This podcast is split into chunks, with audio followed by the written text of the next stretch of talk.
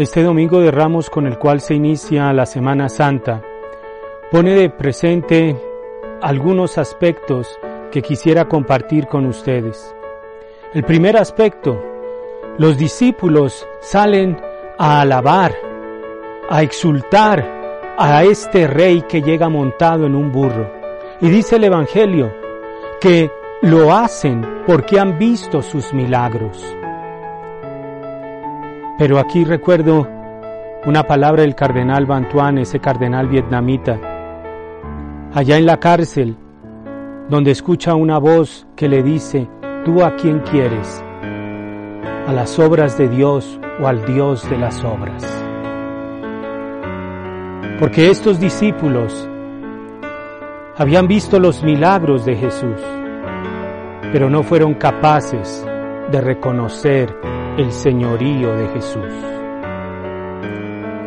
Y por eso pasarán de alabarlo a gritarle crucifícalo. Lo segundo, los fariseos cuando escuchan que lo alaban y que lo aclaman, le dicen a Jesús, cállalos. El mundo quiere que callemos nuestro testimonio sobre la persona de Jesús. El mundo quiere que callemos el testimonio sobre el amor que Dios nos tiene. El mundo quiere que callemos ese amor que se manifiesta en cada vida que nace, en la unión de un hombre y una mujer, en toda persona. Cállate. Lo tercero ese rey viene montado en un burro, no en un caballo.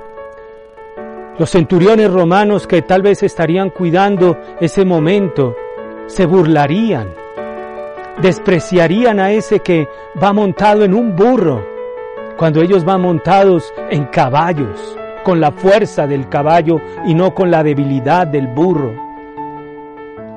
Ese rey que va a subirse a un trono que es el madero de la cruz, que va a ceñir una corona, que la corona de espinas. Ese es nuestro rey. A ese hay que proclamar, pero hay que acogerlo.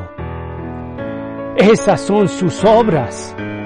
Sus obras son la humildad, la entrega, la obediencia, la pobreza.